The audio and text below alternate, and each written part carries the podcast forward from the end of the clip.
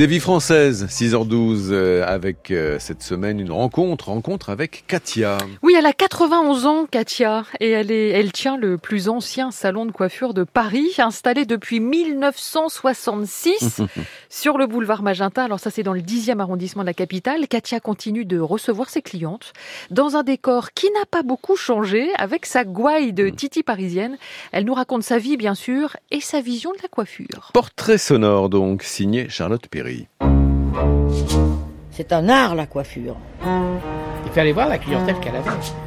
Mais c'était des gens qui venaient ici parce que c'était un moment de folie, de détente, de la récréation, sur toute la ligne. Tu veux un verre de rosé Non.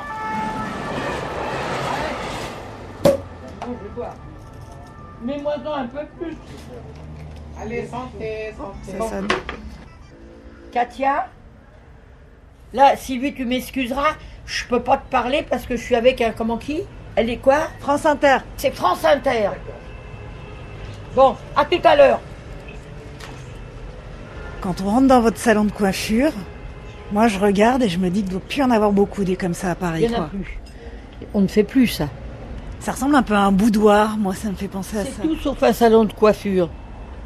Mais moi, je suis restée comme ça, moi. Et je terminerai comme ça. Bon, enfin. Ça fait 55 ans que je suis ici, c'est-à-dire un demi-siècle. Ça sera le dernier salon où l'on cause, voilà. Les clientes, elles viennent, euh, j'ai la machine à café, on boit un café, et puis on parle, on discute. Ben oui, c'était comme ça dans le temps. Je dis que la coiffure, c'est un art, moi. Beau ou moche, on a tous un genre. Il faut faire ressortir la personnalité qu'on est. Et ben, je trouve que dans la coiffure, quand on connaît son métier, euh, on doit savoir la cliente, quand elle rentre, comment on doit la coiffer. Comment vous êtes arrivé ici, là, à ouvrir ce salon de coiffure? C'était une vocation pour vous, la coiffure, ou c'est arrivé euh, parce qu'il fallait travailler comme ça? J'étais douée pour la danse. J'ai fait deux ans à l'école de l'opéra avec Serge Liffard et Irène Popard. On en avait deux. Est venue la guerre. Je suis restée deux ans partie. Et quand je suis revenue, mon père me dit, écoute, Katia, au lieu de travailler des pieds, t'inquiète, tu vas travailler de la tête, je crois que ce sera mieux. eh bien, je le remercie. J'ai une réussite professionnelle. Peut-être que dans la danse, je l'aurais pas eu. Et pourtant, j'étais une bonne. euh, J'étais bien. Mais voilà. Et je n'ai tenu qu'un salon de coiffure. Celui-ci, c'est tout. Et Vous avez toujours des clientes, là? Toujours. Elles ont même peur que je m'en aille. Ça les embête. Alors je leur chante. Tu te souviendras de moi quand tu ne m'auras plus. Et tu diras parfois si j'avais su. Bah oui, parce que je peux pas quand même, à, à mon âge, il y a des moments donnés, il y a quelque chose qui vous force à partir. Et ben voilà. Vous, ça vous fait quel âge, là, maintenant? Je suis né le 23 mai 32, mais je n'ai jamais pris un comprimé d'aspirine. Jamais. Je ne sais pas ce que c'est. Je compte les jours où je n'ai pas travaillé. J'ai coiffé le carreau du temple, la rue d'Aboukir. Mes clientes à moi, elles m'amenaient à manger. Ah, ça. Quand je faisais les nocturnes, des fois je me suis vue avec je ne sais pas combien de plats. Les gens disaient qu'ils croyaient que c'était un restaurant. oh Il y a Ray Charles qui j'ai coiffé pendant deux ans à peu près. Red Charles? Bah oui Il habitait dans l'immeuble.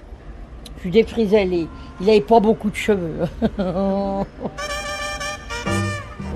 Mais Ray Charles, c'était une personnalité quand même. hein. J'ai fréquenté Saint-Germain-des-Prés pendant longtemps. Je faisais le bop, là, dans, ah bah oui, avec Ray Charles et tout ça. On dansait avec l'Élysée Montmartre sur un piano. Il y avait des l'orchestre noir, mais c'était les vrais noirs avec le petit chapeau rond, là de Harlem et on dansait sur le piano. On faisait les passes sur le piano. Ah ben oui. Mon moulin rouge, on arrivait vers 11h, 11h30. Sur la scène, on payait pas bien sûr. Et ben je y allais, puis le lendemain j'étais à, mon- à mon- à 9h au travail. J'ai regardé, là, le, le tableau, c'est un petit poule beau, hein, c'est ça? Là-haut. Un gamin de Paris, c'est tout un poème de il a est toujours le même petit gars des beaux jours et que l'on aime. Un gamin de Paris m'a dit à l'oreille, si je pars d'ici, sachez que la veille, j'aurais réussi à mettre Paris en bouteille. Pas plus haut que trois pommes. Mais je suis un Gavroche, un vrai, un vrai Titi. Ah alors là, oui, je suis à la porte de Clignancourt, porte de... Ah oui, oui, oui, moi je suis un vrai titi. Et on avait le, respect, justement, des gendarmes. Ah ça, on n'a pas été toujours avec eux, euh, copains, copains, mais toujours respect. On, leur enlevait les selles de vélo, on enlevait les, chaînes de vélo, on dégonflait. Ah non, mais c'était, on était espiègles. On était espiègles. On était avec les louches Les louches c'est les bouchers. Parce qu'on avait des copains, leurs parents étaient bouchés. Et des fois, pendant la guerre, on n'avait pas, ben, ils nous amenaient un petit peu à manger. Ben oui, c'était, il y avait une entraide, vous comprenez, il y avait quelque chose. C'est toute une époque. Alors vous êtes né à la porte de Clignancourt Au 9 avenue de la porte de Clignancourt, les HLM. Voilà. Et j'ai été élue la reine des puces, là le char était fleuri et tout ça, la reine des puces. Bah oui, il y avait les antiquaires qui étaient là. Vraiment, c'est toute une époque. Bah oui. C'était là, la porte de Clignancourt, tout ça, là, c'était où il y avait la zone avant, c'est ça? Là La zone, voilà La zone Et il y avait, il y avait les, manouches qui étaient là, qui chantaient. C'est là que j'ai connu Django Reinhardt. Ah, mais oui, mais c'est toute une époque. Hein. J'avais mes copines qui étaient juives aussi, comment elle s'appelait Cohen. Alors là, elle était arrivée directement d'Alger, vous savez. Alors elle était venue dans les HLM. Henriette, elle s'appelait. Oh, ça y est, ça me revient. Eh ben, on, faisait des bonnes équipes. Hein. Oh, oui. Oh, ah oui, gamin de Paris, oui. Et on n'avait pas d'argent tellement. Hein. Mon père, il était boulanger-pâtissier. Ma mère, elle, bon, elle travaillait plus quand elle s'est mariée. Nous, on était trois enfants. J'étais un enfant adultérin. Ça veut dire que ma mère était mariée. Bon, ben, elle a fait une escapade. Hein. Voilà. Et comme mon, beau-père, Monsieur Leroy, il aimait ma mère, il est resté avec elle. Et c'est lui qui m'a élevé. Moi, mon beau-père, il m'en a jamais parlé. Jamais. Quant à ma mère, c'était les derniers moments, mais elle n'a pas voulu s'ouvrir à moi. C'est ça la vie. C'est ça que j'allais vous dire. Est-ce qu'on vous l'a dit quand vous étiez petite? Non. Je l'ai su, moi. Ah, ça fait du mal. Vous en avez souffert? Ça, oui. Alors, quand vous êtes un engin comme moi, malgré que j'ai eu ce qu'il fallait, on a toujours quelque chose dans le cœur qui, qui passe pas. ça passe pas. Bon, ben j'étais, j'étais, puis c'est tout. J'ai pas été malheureuse. Hein. Mon beau-père, il m'a fait très très bien. Merci à lui. Ça a fait de vous quelqu'un de différent Tout à fait différent. Cette différence, vous avez voulu en tirer une force Prouver que j'étais pas plus conne que quelqu'un d'autre. Hein.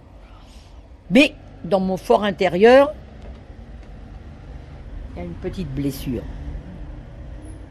c'est la vie. Vous allez continuer longtemps encore là, à tenir le salon de coiffure?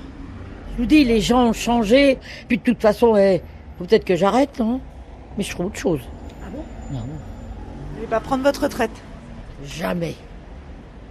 Et qu'est-ce que vous allez faire alors? J'aurais bien aimé tenir un bar avec une crêperie bretonne. Mais des vraies crêpes. Des grands pousses. Ça s'appelle en breton. Et voilà, on me demande, Katia, où est-ce que tu aimerais vivre? Où Dieu me poussera? J'ai eu une belle époque, dans le fond. Ah oui? C'est du passé. Alors on attend autre chose. Hein? Préparer l'avenir. Oui. oui. La vie, c'est ça. Hein?